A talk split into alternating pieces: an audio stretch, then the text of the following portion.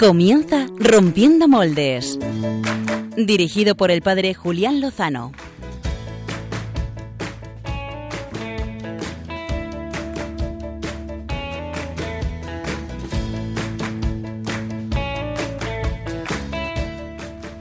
Muy buenas noches, queridos amigos de Rompiendo Moldes, queridos amigos de Radio María. Bienvenidos a una nueva aventura de este programa que quiere ser rompedor, rompedor con lo habitual, rompedor con lo cotidiano, rompedor con lo aburrido, porque de lo que queremos vivir es de la novedad del que hace todas las cosas nuevas, de Jesucristo nuestro Señor. allí donde brota todo, donde nace todo, en la raíz. Y lo hacemos en este último día de mayo, eh, donde hemos estado mirando especialmente a la Virgen, en la Madre del Amor Hermoso, la Madre del que hace todas las cosas nuevas, en esta campaña de Radio María, que agradecemos a todos los oyentes su generosidad y les invitamos a, a seguir sosteniendo este proyecto evangelizador, este proyecto de consolación para el corazón humano. Y lo hacemos en el Domingo de la Santísima Trinidad, eh, este misterio de amor, este misterio de comunión, este misterio de entrega de nuestro Dios, que no es un Dios solitario, sino que es un Dios comunión.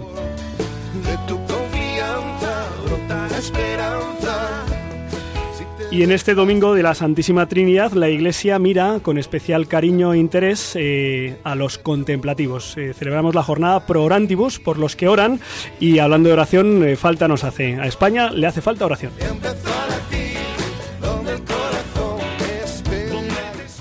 Y a nosotros también, especialmente a las chicas del equipo de Rompiendo Moldes, que por primera vez en la historia eh, están ausentes, todas ellas.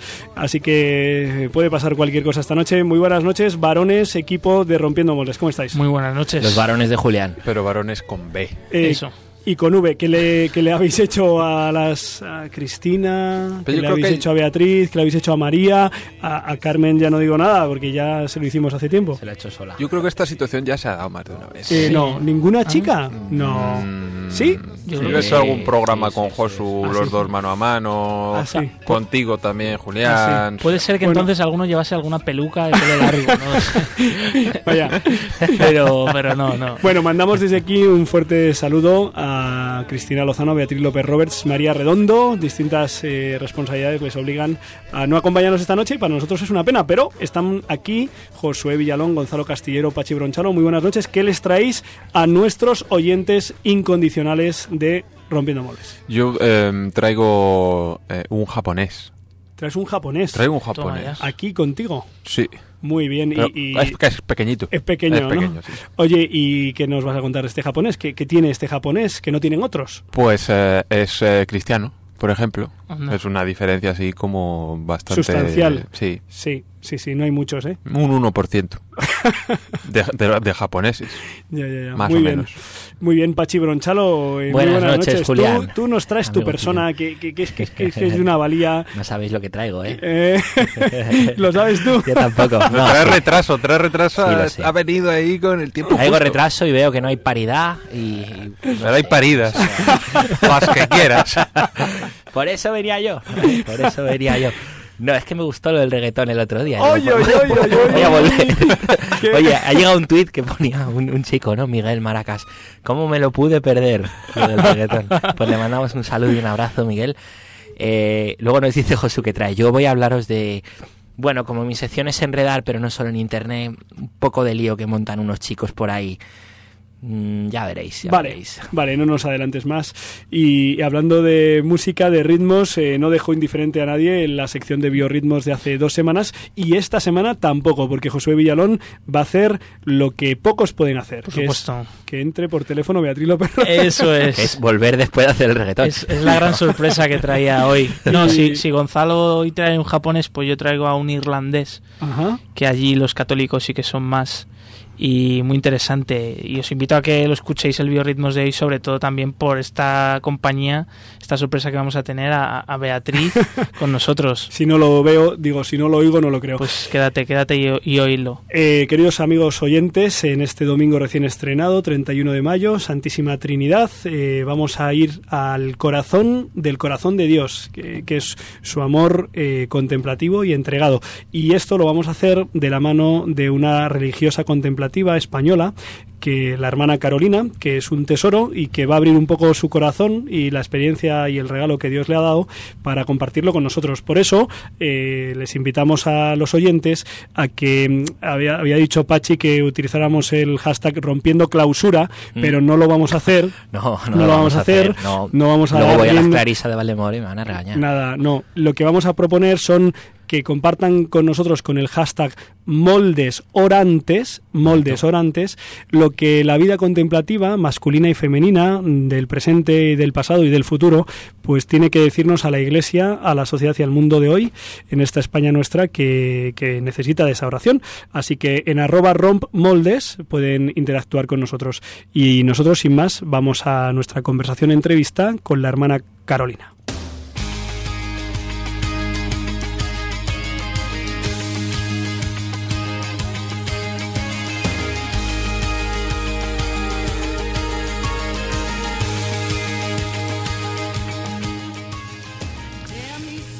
Hace unas horas teníamos la suerte de hablar en directo con la hermana Carolina Blázquez y ahora a continuación, porque a estas horas de las 12 de la noche no era una hora adecuada para el, convento de, de la hermana, para el horario de la hermana. Así que ahora les vamos a poner la conversación que grabamos hace unas horas. Muy buenas noches, hermana Carolina Blázquez Casado.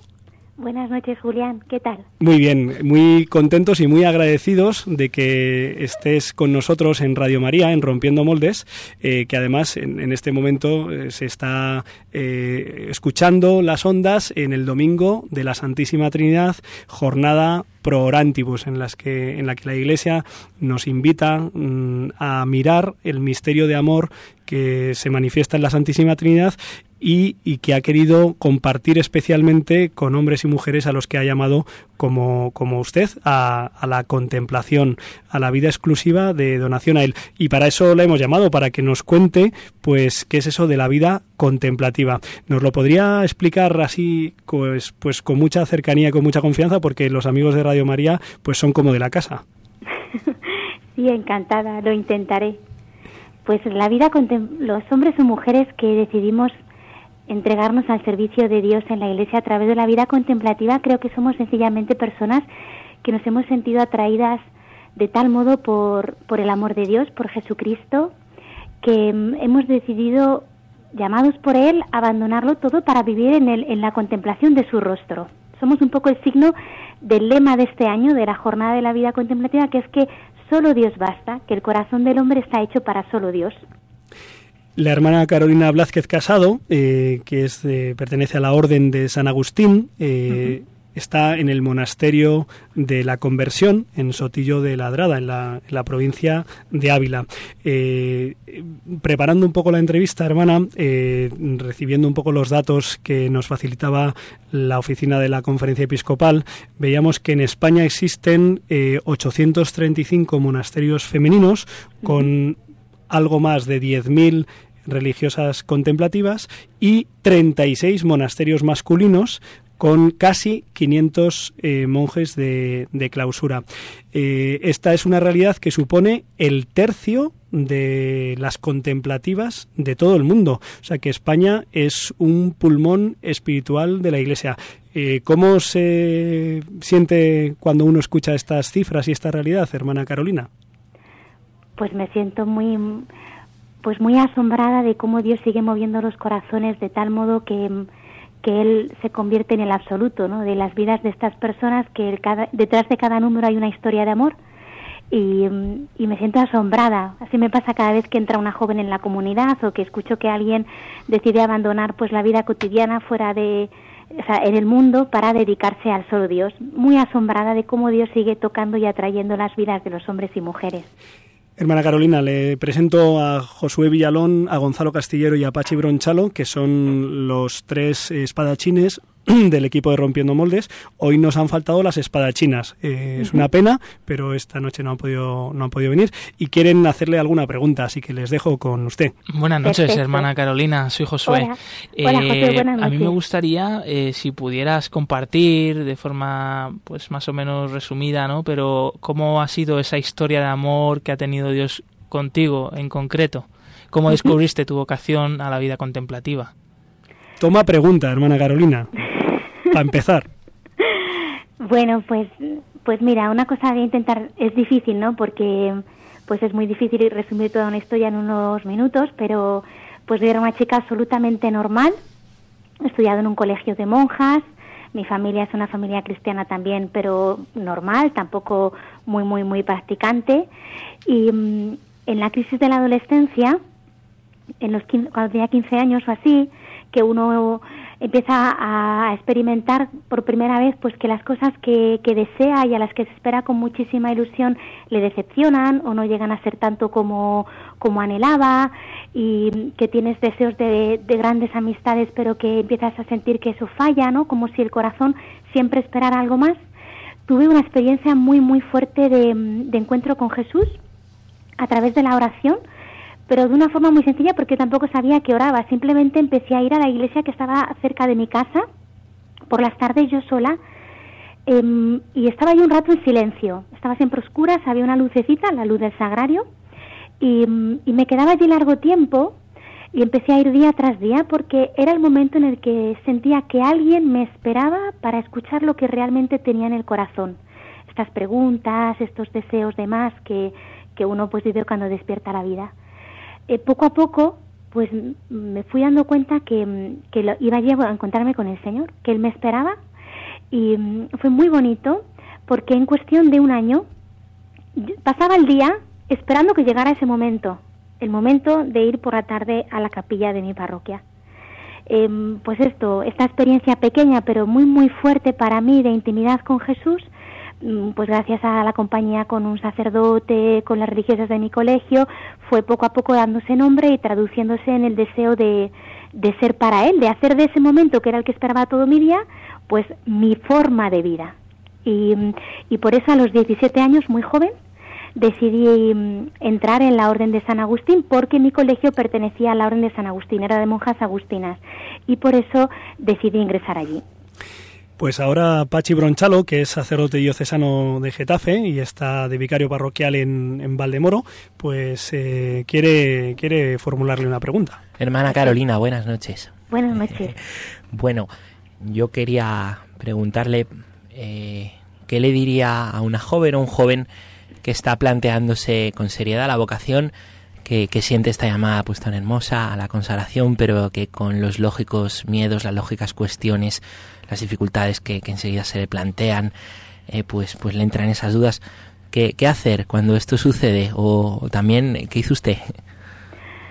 Bueno, pues mm, yo creo que lo primero hay que mm, hay que ser valientes para escuchar las exigencias interiores del corazón. Dios habla claro. Y si y si le permitimos que nos hable, nos manifiesta su voluntad, yo creo, ¿eh? así lo he experimentado yo y lo veo en otras vidas que acompaño, con tal rotundidad que eso mismo es la fuerza para dar el paso. Por otro lado, pues creo que es muy importante servirnos de las mediaciones que nos pueden ayudar a, a ver claro qué hacer, porque el problema no es solo tomar la- tener la fortaleza de dar el paso, ¿no? sino tener la certeza de que tengo que dar ese paso. Entonces es muy bueno saberse acompañar, buscar una persona que nos pueda ayudar a discernir. Es muy bueno acercarse a Jesús, tener vida espiritual, porque, porque si lo importante es saber si sí o no, pues hay que estar cerca de Él para saberlo, ¿no? Y luego, pues yo, desde mi experiencia, voy a hacer 20 años que soy religiosa, que no es poco para, yo creo, les diría, pues que no tengan miedo, con Dios em, se va a más, no a menos. Una cosa que pasa al contrario de lo que pasa en la vida fuera, ¿no? A veces fuera poco a poco las relaciones parece que se apagan. Con Dios la vida va más y Él cumple sus promesas. Es una aventura apasionante seguirle y si lo ve claro, animo a ese joven, no tengas miedo, confía en Jesús que, que Él es la respuesta a lo que tu corazón anhela. Hermana Carolina, mm, le han preguntado por su historia vocacional y por cómo ayudar a otros a seguirla. Voy a retomar un poco sobre la cuestión de la jornada pro orantibus. Eh, nos has compartido pues quiénes son esos hombres y mujeres llamados a una llamada muy especial, pero si tuvieras que definir eh, la contemplación, ¿qué es contemplar? Vale, pues mira, contemplar es una forma de vivir en el que la intimidad con Cristo se convierte en el centro de la vida. Eso se expresa luego concretamente en un horario, ¿no? Porque al final la vida, la vida es un montón de días que gastamos, ¿no? Entonces ese montón de días eh, se gastan eh, en una en mucho tiempo dedicado a la oración, a la alabanza, a la liturgia, pero también una oración que se transforma en estudio, en silencio, en lección divina, en encuentro con la palabra de Dios. Nosotros los contemplativos dedicamos mucho tiempo a ello, ¿no? A la búsqueda de Dios. Dios es un gran misterio. Necesitamos mucho tiempo para acercarnos a Él, nunca para captarle, sino para acercarnos. Y después eh, eso se vive desde una profunda vida fraterna, desde la compañía de los hermanos que también han decidido buscar con nosotros en común a Dios y eh, desde un espíritu de intercesión ¿no? por las necesidades de este mundo y también de, de, acompañamiento desde lo que nuestra dimensión contemplativa puede ofrecer, como acompañamiento espiritual, como acompañamiento en la fe para personas que, que se acercan a nuestros monasterios, que son casas de espiritualidad. Esto es lo que, es, eh, lo que se caracteriza una vida contemplativa. Luego, esto se manifiesta en el trato, en un trato que está pues totalmente transido por, por, eh, pues, por el amor de Dios, por su ternura, por su delicadeza, una forma de hablar, una forma de entender las cosas de este mundo, que quieren ser signo del reino. Hermana, buenas noches. Soy Gonzalo Castillero. Hola. Yo voy a hacer un poco eh, más eh, prosaico. Mm, ¿Me podría indicar cómo es eh, un día en su vida, cómo es un día en el convento? Pues nos levantamos muy temprano, a las 6 de la mañana, y dedicamos ahí un tiempo muy largo a la oración. Rezamos el oficio de lecturas, que es una oración propia de los consagrados. Eh, tenemos hay una hora de, de lección divina, meditación con la palabra de Dios. Después rezamos laudes, que es la oración de la mañana de la iglesia. Tenemos el desayuno y después la comunidad tiene dos horas eh, de silencio y de estudio. Porque nosotros como agustinas es una dimensión propia de la, de la, del espíritu contemplativo, que es un, una contemplación que se nutre del estudio, de la búsqueda de Dios. Después tenemos una hora de trabajo manual y así termina el bloque de la mañana con la, una oración del mediodía, una de las horas del mediodía y la comida. Después hay un momento de recreo de una y media a dos y media. Después a las dos y media de la tarde hay un rato de otra vez lo que se llama gran silencio, son momentos en los que la casa como que se paraliza. Para nosotros es el recuerdo del desierto de Jesús.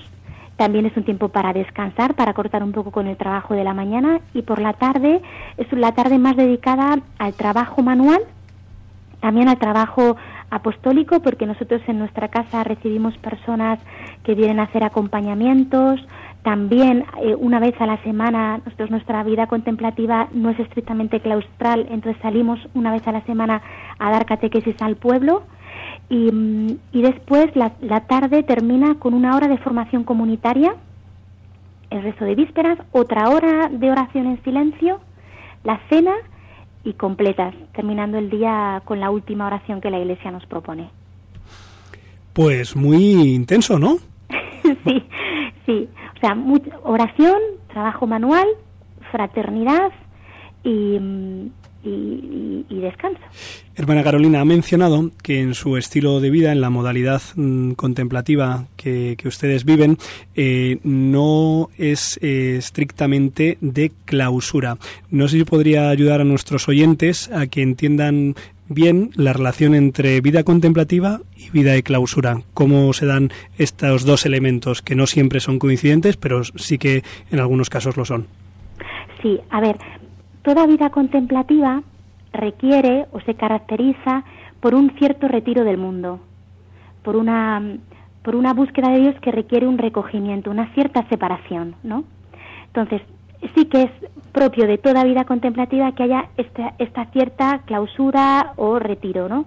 Luego hay dos modos que la Iglesia después del Concilio Vaticano II ha estipulado para vivir la clausura, lo que se llama la clausura papal, que es la clausura de la vida contemplativa que no tiene ninguna obra apostólica o ninguna acción hacia afuera de evangelización o de misión directa. Entonces una vida dedicada completamente a, la búsqueda de Dios, pero con el, con el signo de separación expreso. Y luego está la vida de clausura constitucional, se llama así, porque está regida por las constituciones propias de cada instituto. Y entonces es una vida que tiene una cierta clausura, pero que esa clausura se adapta porque ese instituto tiene alguna misión o alguna acción pastoral eh, de contacto con el mundo. Ese es nuestro caso. Yo a la hermana Carolina tuve el gusto de conocerla personalmente en la Facultad Eclesiástica San Damaso, en Madrid, donde realizó los estudios de teología y después eh, se licenció eh, por la Universidad eh, de Salamanca, si no si no me fallan los datos, hermana. ¿Es así? Este año he terminado mi doctorado. Ah, y, y ya lo hemos defendido, hermana Carolina. Sí, este año he dado un curso eh, en San Damaso. He vuelto a la Universidad Eclesiástica San Damaso a dar un curso este semestre. Hermana Carolina, ¿cómo se llama la tesis doctoral que ha defendido? Pues se llama La gloria de Dios en la entraña del mundo, dos cosmovisiones cristianas en perspectiva ecuménica. He estudiado la teología de dos teólogos franceses del siglo XX. ¿Qué son? Olivier Clément, que pertenece a la tradición ortodoxa, y Louis Bouillet, que es un teólogo católico que procede del protestantismo, se convirtió de la Iglesia de la Reforma, entonces hago un estudio ecuménico de cómo la teología de la creación puede establecer un vínculo de diálogo teológico entre las tres confesiones cristianas. Eh, aprovechando que hemos eh, abordado esta cuestión del estudio teológico, eh, reservo una pregunta sobre las condiciones para la vida contemplativa y, la contemplación en, digamos, en la vida activa y para los seglares. Eh, ¿qué, aporta la, la teología, el estudio a la vida espiritual? Pues la teología nutre la vida espiritual porque mm, abre un horizonte de búsqueda de Dios. Yo siempre he dicho que mm, que la teología me ha dado, ha acabado en la tierra, ¿no? En la tierra de mi vida, para que mis raíces sean más profundas. Es como la excavadora, que hace el hueco más grande, ¿no? Entonces la teología mm, no salva, pero ayuda, también digo esto, ayuda pues a, entrar en el misterio de Dios. Yo he vivido una experiencia preciosa de afianzamiento en la fe y en mi propia vocación gracias a los estudios de teología. Hermana, nos ha hablado también de este mm, retiro necesario eh, para eh, vivir de la manera en que ustedes viven. Una de las críticas habituales desde ciertos sectores de la sociedad es eso típico de, hombre, con la de necesidades que hay en el mundo y que haya gente eh, que viva retirada. Em, ¿Qué les diría a toda esa gente que vierte ese tipo de críticas en relación a su, a su modo de vida? Ya. Mira, es muy complicado comprender nuestra vida cuando no se tiene una experiencia de Dios, pero sí se puede decir que las cosas importantes de la vida no son útiles. Eh, las cosas significativas que en realidad nos hacen dichosos no, no, no, son, no son pragmáticas generalmente, ¿no? Y no se pueden medir con estos criterios de utilidad o eficacia eh, con los que a veces se intenta mirar nuestra vida. Por otro lado, pues repito que creo que realmente ninguna vida consagrada, menos la vida contemplativa, se puede entender cuando no hay una mínima sensibilidad religiosa, porque nosotros somos signo del reino futuro. Y quien no tiene experiencia de la vida eterna o, o del cielo, o de, que hay una realidad espiritual, que, la verdad, que lo verdadero es lo que no se ve, es muy complicado que nos lo entiendan. Pero bueno, si alguna vez se han emocionado ante una puesta de sol o han comprendido lo que es el amor. O sea, si se tiene alguna experiencia espiritual, quizá pueden, pueden atisbar lo que nosotros significamos en medio de esta sociedad y del mundo. Nuestra compañera Cristina Lozano, que es periodista y es profesora y que hoy no puede estar con nosotros, eh, nos pedía que hiciéramos de portavoces y le preguntáramos, hermana Carolina, cómo los seglares, eh, ella lo es y aquí en, este estudio están dos hermanos también seglares, Josué y Gonzalo, cómo el, el seglar eh, en la vida activa eh, también nos viene bien esta respuesta para los sacerdotes diocesanos. cómo vivir la contemplación, pero no en la modalidad de vida contemplativa. Tachán. A ver, ¿nos da algún consejo para poder vivir de esa intimidad con el Señor, pero en la vocación de la vida activa? ¿Cómo se puede conjugar? Eh, hay que conjugarlo, porque todos tenemos que vivir mm, las dimensiones esenciales de la vida cristiana, aunque se acentúe una dimensión, ¿no? la de los laicos como laicos en medio del mundo. Por lo tanto, yo creo que un laico que quiera vivir una experiencia de comunión con Cristo, primero tiene que servirse, repito, pues de los medios sencillos que la Iglesia nos ofrece, que, el Señor nos ha dejado por su misericordia, como puede ser eh, la Eucaristía frecuente, la liturgia de las horas, eh, las, actos de piedad, ¿no? Y luego hay un modo de vivir la contemplación en lo cotidiano, como nosotros hacemos, también vosotros porque hay muchos ratos que un laico tiene medio muertos en la vida, ¿no? Los atascos en Madrid, cuando uno va a la compra, eh, cuando va camino al trabajo. Uno puede conectar con el Señor o puede estar embobado o ensimismado en sus pensamientos dejando pasar el tiempo. Y creo que el laico tiene que ser capaz de traer esta contemplación en medio del mundo, cuando va en el metro, cuando miras al compañero de trabajo, ser capaces de descubrir ahí la, la presencia secreta de Jesús. Eh, hermana Carolina, vamos eh, acercándonos al final de esta conversación, aunque mm, confieso que podríamos eh, continuar hasta que hasta que toque la campana, hermana Carolina, y se tenga que retirar. Pero sí, sí le quería preguntar por la cuestión vocacional. Hay una hay una crisis en el número de vocaciones Comentábamos al principio que España es un pulmón espiritual, pero eh, es cierto que la media edad y el número de vocaciones jóvenes eh, ha descendido. ¿Dónde, ¿Dónde cree que está la clave para, para que esto se pueda renovar? ¿Cuáles son las causas y, y cómo podemos ayudar a reavivar este carisma tan necesario y tan valioso en la vida de la Iglesia? Mira, la vocación es un misterio, por lo tanto nosotros no podemos controlarla, ¿no? Y, entonces, pues primero ahí hay un, punto de, sí, de asombro de dejarnos hacer por el Señor y de aceptar pues, los signos de los tiempos. Pero sí que creo que hay cosas pequeñas que, que podemos, em, que nos pueden ayudar. No puede haber una vocación donde no hay una experiencia fuerte cristiana. Entonces, si nosotros no ayudamos a que o no favorecemos a través de la nueva evangelización, a través de las catequesis, mm, no sé, con la creatividad que vosotros tenéis que tener, em, si, si no logramos que las personas se encuentren con Jesús y se despierte la fe en ellos, es imposible que se hagan un planteamiento vocacional.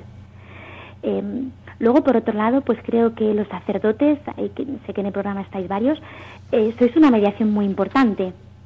Los, los monasterios son lugares de referencia espiritual, pero que necesitan de como un brazo largo, ¿no? Que supere la distancia que hay entre nosotros y la realidad del mundo. Eh, por eso surgieron las terceras órdenes en la Edad Media, lo que llamaban el brazo largo.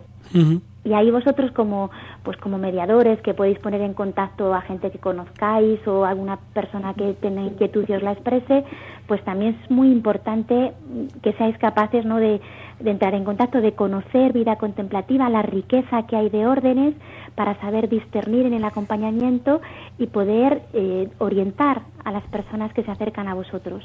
Por último, eh, hermana, sé que en la modalidad de vida contemplativa que tienen ustedes en su comunidad eh, hay posibilidad de que, mm, de que los laicos y los sacerdotes, personas que no pertenecen a la comunidad propiamente, se acerquen a alimentarse de ese manantial, de esa fuente de agua viva. Eh, ¿Qué posibilidades hay para nutrirse de ese alimento? Pues mira, nosotras en la comunidad tenemos una práctica monástica desde siglos, que es la hospedería.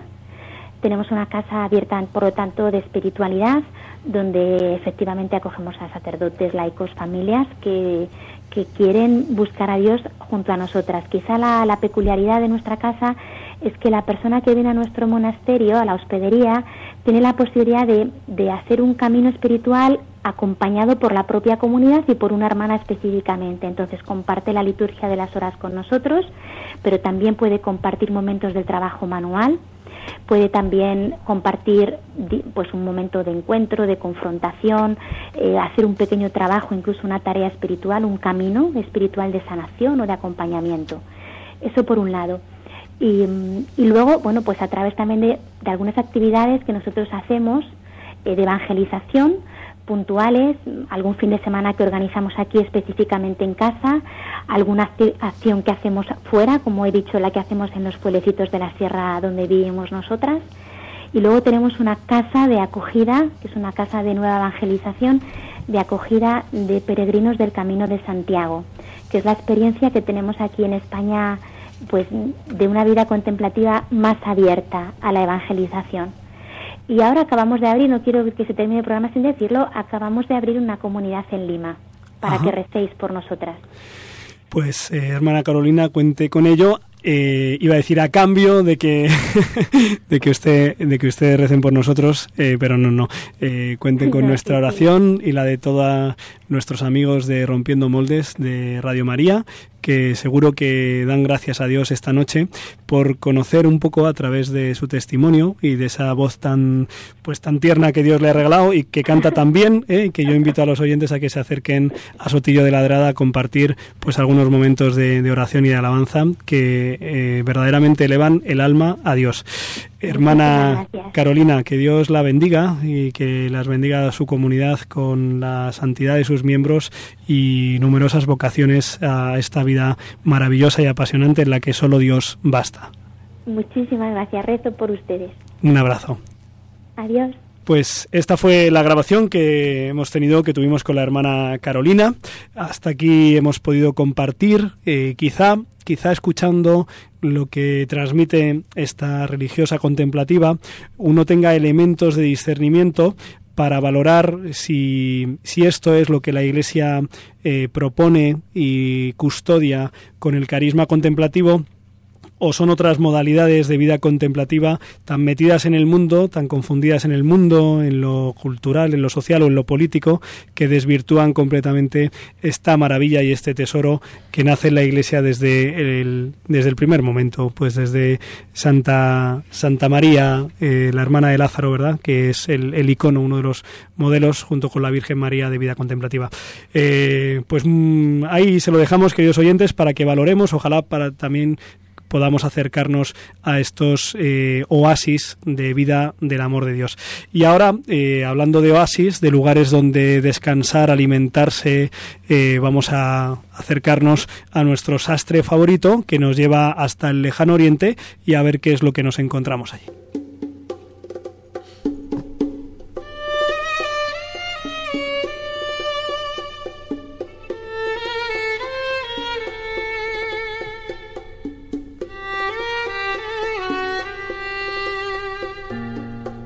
El Cajón del Sastre con Gonzalo Castillero. Pues mis queridos moldes, es una noche peculiar esta, en la que no nos acompaña ninguna mujer, a excepción de la hermana Carolina, la que hemos escuchado y la hace un momentito. Y la Virgen María, que es la que lleva todo esto. Ciertamente. Para mí que las chicas del programa han decidido quedarse en casa viendo la final de la Copa del Rey de Fútbol, y es que así somos en este programa, nos gusta romper moldes hasta para ello. Son ellas las que se quedan los fines de semana sentadas en el sofá con la camiseta de su equipo de fútbol y unas latas de cerveza viendo los partidos, mientras nosotros preferimos hacernos en la cocina. El mundo al revés, mis queridos rompedores. ¿Cómo han quedado? no hablamos de peor. No, esta noche no hablamos de Pero bueno, es igual. Ahí a ellas si no quieren venir a este programa. Nosotros siempre hemos sido más eh, sensibles que ellas. A veces nos ponemos tiernos y escuchamos música clásica. ¿A quién escogéis vosotros para esos momentos, chicos? Bach. Tal vez a Chopin. Haydn. Tal vez a Wagner. Yo Mozart. Pues eh, a mí a veces me da por escuchar eh, cosas como esta. Josu, píchalo.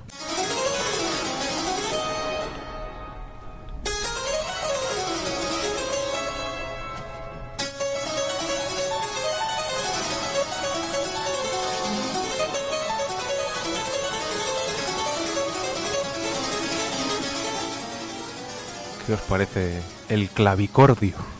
Te iba a decir que si era un clavicordio esto. Es un clavicordio. Josu, yo creo que lo debieras eh, incorporar como base en alguno de tus próximos raps. Quedaría muy rompedor. Eso sería romper moldes también, ¿eh? ¿Qué El nivel? Clavicordio. Clavicordio, sí señor. ¿Quién no Eh, ha tocado alguna vez el clavicordio en su Hombre. vida? Todo el mundo. Por supuesto. Chulo, chulo. Pero bueno, es eh, posible que a estas horas de la noche os estéis preguntando que por qué os estoy soltando este rollo, pero es eh, muy sencillo. Esta música que estabais eh, escuchando, además de ser interpretada con eh, clavicordio, era de Juan Sebastián Bach.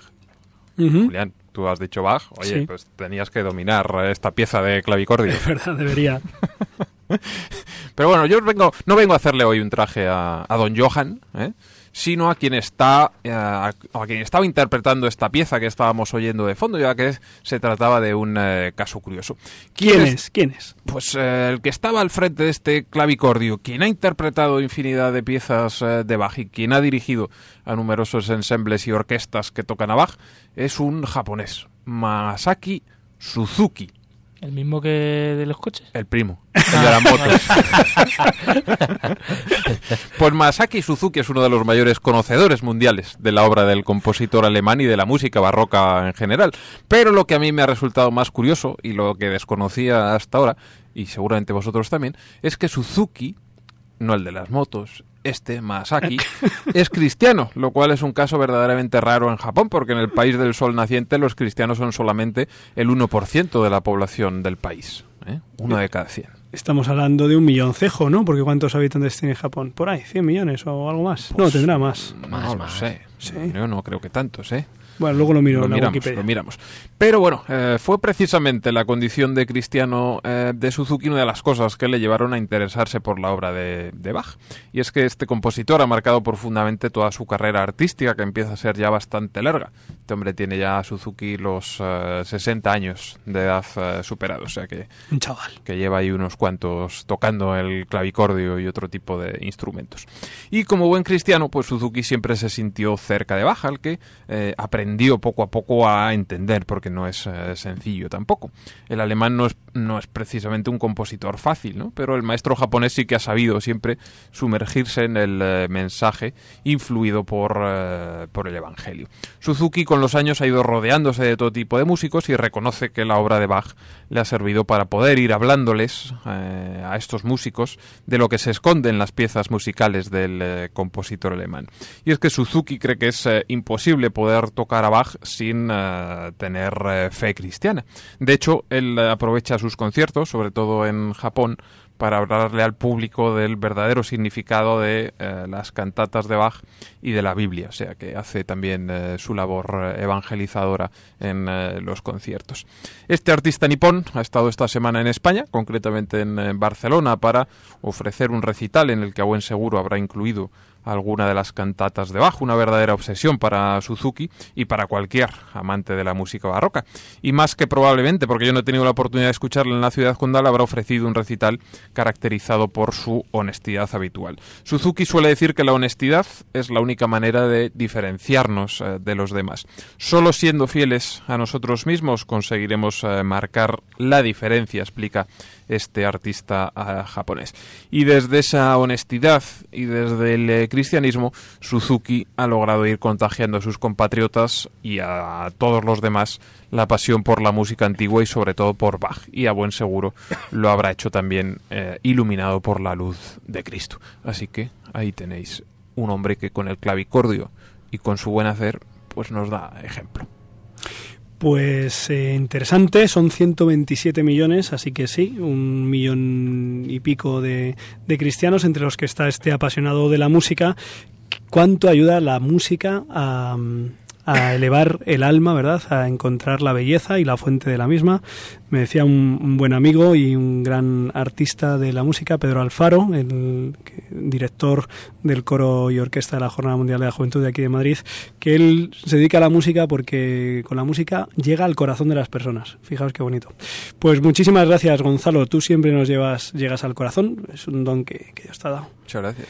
Y ahora otro que nos que siempre nos llega, no, no sabemos muy bien dónde pero siempre nos llega, nos llega al oído, ¿eh? nos llega a, a, lo más profundo de nuestro ser, es eh, nuestro amigo más internetero, al que vamos a escuchar a continuación.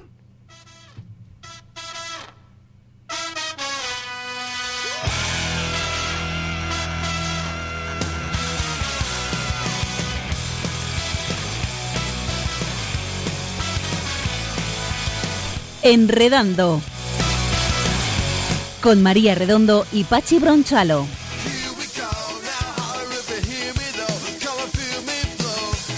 Buenas noches, ¿cómo estáis? Gonzalo. Oye, qué bien puesto está el nombre de tu sección, ¿eh? Enredando, macho. Es que... Gracias. Eh, bueno, pues es que yo no sé, es que me deja de piedra Gonzalo Castillero, de verdad, ¿eh? Mm, me encanta, No, semana tras semana. No, Clavicordio, Suzuki... me ha gustado, me lo voy a poner, me lo voy a poner mañana, de verdad. ¿eh? Deberías. Mm, sí, sí, me, me ha, me ha gustado mucho. Bueno, pues buenas noches, ¿qué Buenas tal noches, estáis? Pachi Bronchalo. Aquí vengo a hablaros hoy de un tema que no es tanto internetero, aunque también tiene, tiene su página en internet para que podáis informaros Ajá. Es un poco más de esto que, que os voy a contar. ¿Os gustan las pelis Disney? Mm, Bueno, depende de cuáles. Hay de todo, ¿no?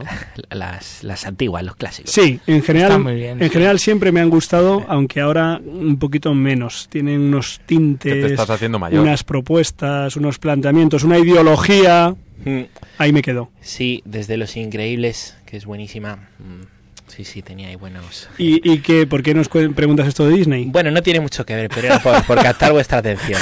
Digo, voy a ser un poco como Gonzalo. para que me renovéis. No, ¿os acordáis de una peli que se llama Los Rescatadores?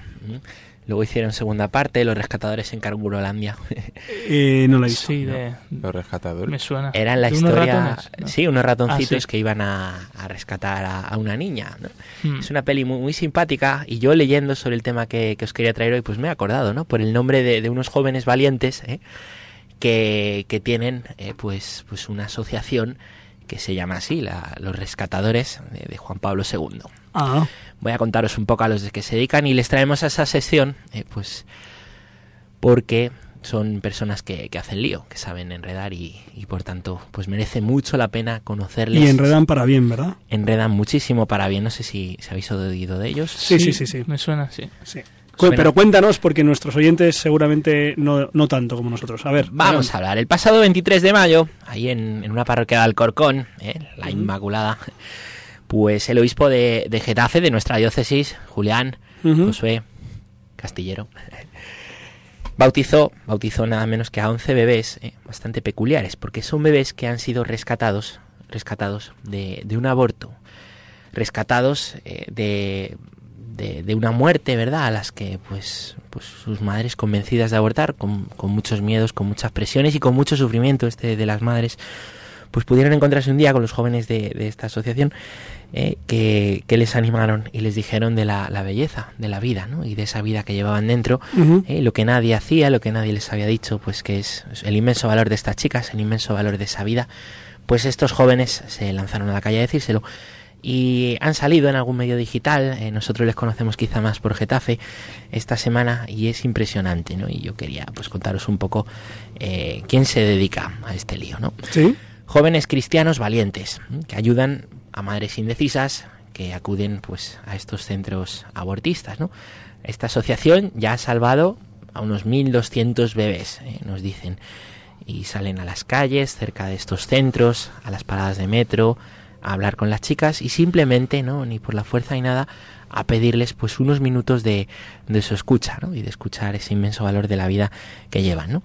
De estos 11 niños bautizados, pues hay historias realmente impresionantes, ¿no? Algunos, algunas madres les dijeron que, que su bebé nacería gravemente enfermo, otras son madres inmigrantes que, pues ante la falta de recursos y la creencia que en esos recursos, pues no, no habría forma de, de mantener a, a esos bebés, ¿no? Y el poco apoyo de las familias que, tanto apoyan, ¿no? Y, muchas veces atacan o se desentienden, ¿no? Y es, durísimo, ¿no?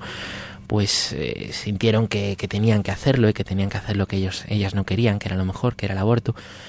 Tenemos eh, la historia, ¿no? Pues de una de las madres que se dirigía a ese centro rezando a Dios y pidiéndole una señal que le dijera pues qué tenía que hacer en ese momento y cuando aparecieron estos chicos, ¿no?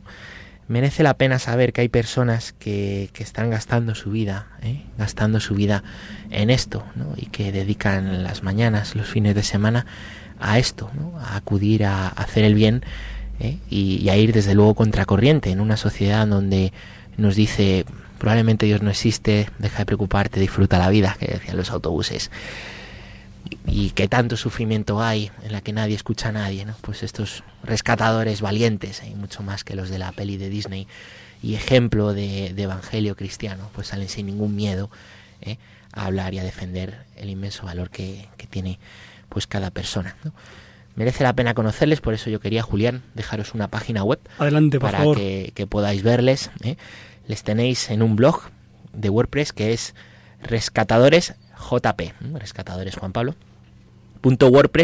lo vamos a, a tuitear, ¿no? Y yo, pues aprovechando también lo que nos decía la hermana Carolina de las oraciones, aprovecho para pedir oraciones por ellos, ¿eh? por su labor y pedir oraciones por, por estas madres y, y por estos niños, ¿eh? y dar muchas gracias a Dios también por, por lo extraordinario que, que han conseguido y que van haciendo con la ayuda de Dios. Pachi Bronchalo, muchísimas gracias por traernos a estos rescatadores. Providencia Eh, que enreda, Julián, me encanta. Providencia que enreda. Pues eh, invitamos a que los oyentes, si quieren tener más información, aparte de entrar en el blog, pues en el, eh, la página web eh, Religión en Libertad Hay un eh, artículo hay un artículo muy interesante. interesante sobre ellos. Y hay un vídeo muy bueno explicativo que podemos subir también Sobre en la hacen, página ¿verdad? sobre lo que hacen. Fantástico, Pachi Bronchalo. Vamos a rematar este programa, que está siendo un regalo del Señor, eh, con los últimos ritmos, los ritmos que nos elevan.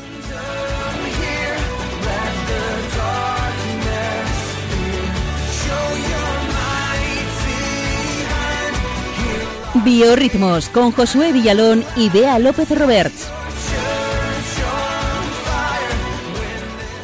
Muy buenas noches equipo, ¿qué tal? ¿Cómo estamos? Mm, expectantes. Oye, pues antes de mm, enfangarnos y meternos en harina, eh, quiero que salude una persona. Adelante. Buenas noches a todos. Beatriz López Roberts. Que era verdad. Casada. Nunca, esto es un acontecimiento. Señora D. Sí, claro, soy una señora B. Ha estado Soy la una mujer, señora que la, también. la mujer que ha estado más tiempo de luna de miel de la historia. No he terminado. Ya nos imaginábamos. Oye, qué seria estás desde que te has casado. Sí, me he vuelto formal. Bueno, pues vamos a centrarnos. Venga, hoy traemos a un grupo mm, que los más mayores recordarán. Atentos, sobre todo Castillero no mira a nadie. A ver qué, a ver quién traemos hoy. Venga, lo escuchamos.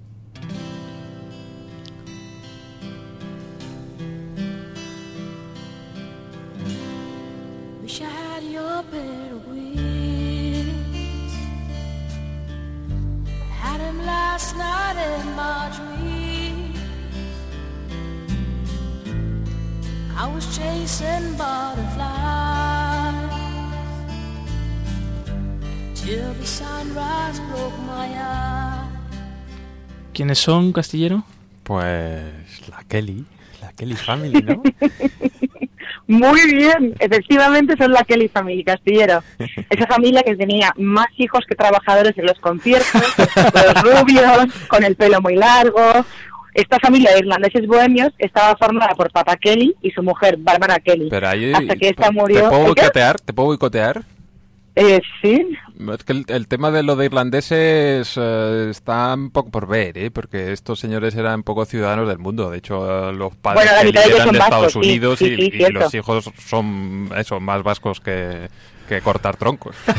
pero, Irlandés, pero todos eran rubios, con ojos azules y pelo pelirrojo muchos también. O sea que Eso. más o menos más irlandeses que vascos, ¿vale? Sus cejas eran irlandesas. dale, no dale, te lo pasamos. Sí, bueno, pues, pues como bien dices, Gonzalo, que la, la familia viajaba en su furgoneta tocando en conciertos por toda Europa y la madre, antes de morir, le dijo a sus hijos, continuad cantando. Se lo tomaron bien en serio. El padre y sus once hijos cantaban sobre muchos temas, ¿eh? sobre todo pues su visión del mundo, las experiencias personales a lo largo de sus viajes y además sobre su fe católica. ¿eh? No vamos a fijar, nos vamos a fijar precisamente eh, en este aspecto Y además, eh, bueno, pues aquí Paddy Kelly, eh, el penúltimo de los hijos, eh, sobre todo nos centramos en él porque mm, vamos a escuchar sobre su historia, que es yo creo de las más interesantes eh, de toda la familia.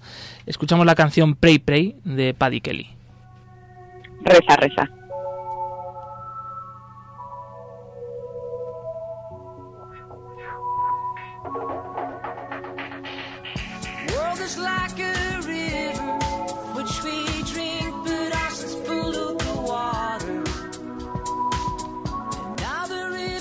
Pues eso, Pray, que recemos, ¿no vea? Eso es lo que decía el estribillo. Creo que entendí. Efectivamente, reza, reza por este mundo, reza porque el mundo está en conflicto, porque sufrimos.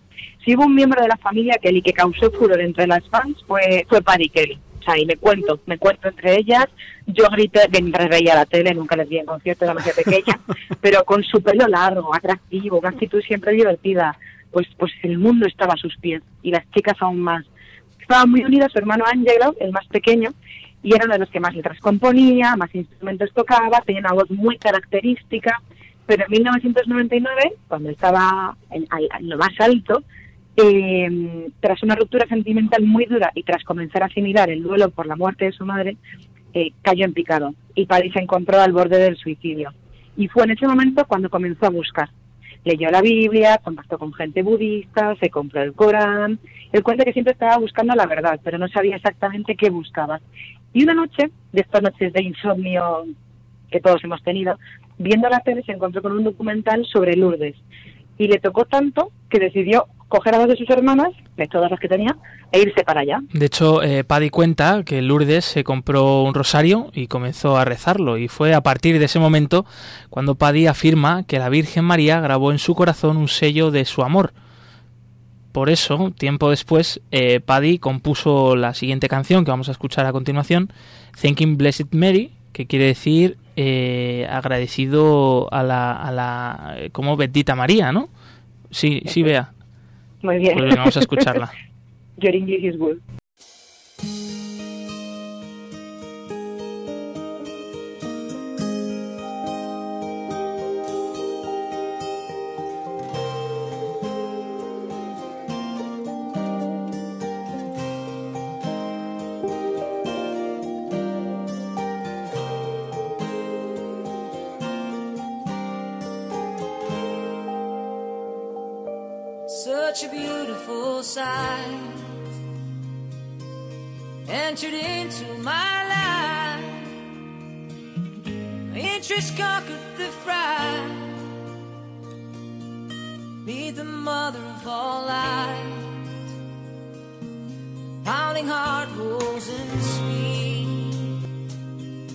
Y esa canción lo que hace es agradecer a la Virgen por haberle salvado, por ser siempre el amor constante y, y por ser la madre que la había perdido después de la muerte de su madre. Patti participó en Roma 2000 en la Jornada Mundial de la Juventud con el Papa y de hecho me parece, esto es verdad que no lo he contrastado, pero creo que llegó a tocar delante del Papa. Y posteriormente fue a Medjugorje, también le impactó mucho y estuvo pues eh, muy marcado por el modo de vida que se alienta en Medjugorje, rezar el rosario, hacer penitencia, encomendar siempre a la Virgen María todas las inquietudes, etcétera. Posteriormente entró en un monasterio en Francia, en la Orden de San Juan de la Cruz, me parece, y pues como religiosa, pero tuvo que salir un par de años después por motivos de salud. Chicas, volvió, volvió al ruedo. pero como monje continuó cantando, continuó participando en el Festival de la Juventud de Medjugorje, dando testimonio, etcétera, pues porque siempre esperaba que todo el mundo pudiera encontrarse con Cristo a través de su madre, como le pasó a él.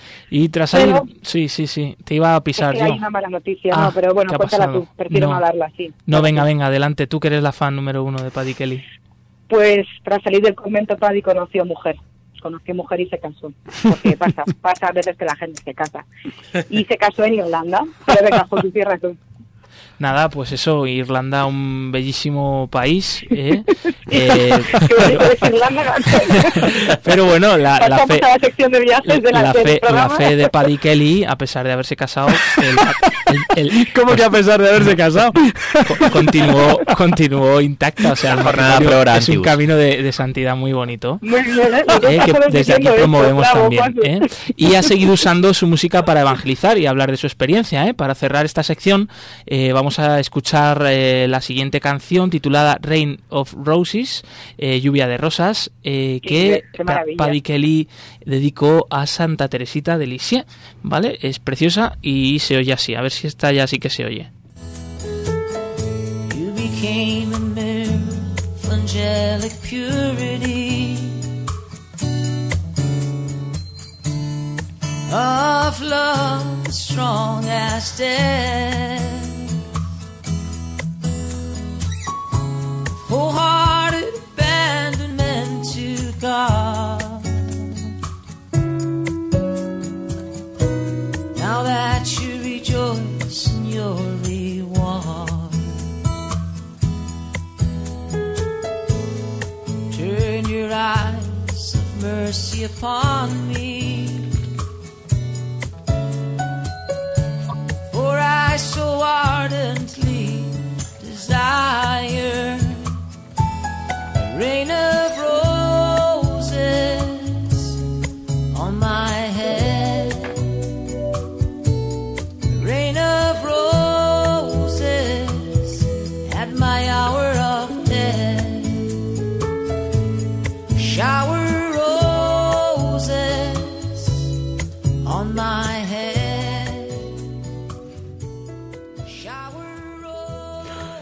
Pues con este, con esta lluvia de, rosas, con este canto de, de fe de un hombre casado como Beatriz López Roberts y Josué Villalón, cada uno con el suyo, pues nos despedimos en este programa de Rompiendo Moldes de Radio María. El matrimonio puede ser un camino de santidad, Josué Villalón, Beatriz López Roberts y todos nuestros oyentes. También la contemplación, por supuesto, y la vida sacerdotal. Eh, muchas gracias por acompañarnos estos 55 minutos de buena radio, de radio ofrecida a, María. Eh, les proponemos que nos escriban a rompiendomoldes@radiomaria.es y nos propongan pues temas eh, que propongan a Josué Villalón grupos o solistas que puedan traer o a Pachi Bronchalo en Enredando o en Enredado, pues que se enrede con cosas de internet. Gonzalo Castillero tiene un baúl ahí de historias que no veas y Cristina Lozano la voz la suele encontrar cada semana. Eh, terminamos dando gracias a los monjes cistercienses, los cartujos, los eh, ¿qué más? Los camaldulenses, eh, los benedictinos, los jerónimos, los carmelitas, los del Instituto del Verbo Encarnado, a las, herma- a las madres carmelitas descalzas, las esclavas del Santísimo Sacramento, la visitación de Nuestra Señora, eh, jerónimas, redentoristas, clarisas, concepcionistas, dominicas, mercedarias, trinitarias, pasionistas, mínimas, ursulinas, adoratrices, eh, agustinas, eh, brígidas, justinianas, canonesas de la Sagrada Familia, uh, eh, franciscanas, cartujas, monjas de Belén, concepcionistas franciscanas del descalzas, oblatas de Cristo sacerdote y premostratenses. Si nos hemos dejado alguna... Y a nuestras que- madres. Y a la Kelly Family. Y sí, pero ello es porque es la Santísima Trinidad, la jornada pro Antibus. Un fuerte abrazo a todos y recuerden que el Señor, con el Señor lo mejor seguro que está todavía por llegar.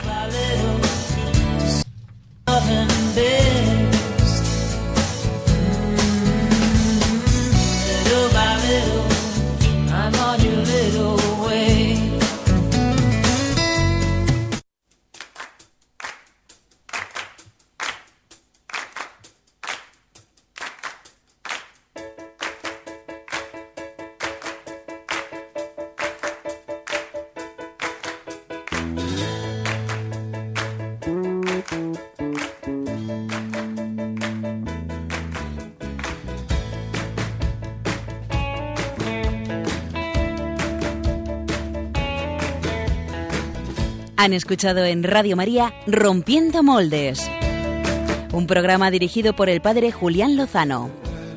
Donde estén tus sueños, donde tus anhelos se ponen al sol. Déjame estar donde tantas veces piensas que no puedes, tal vez pueda.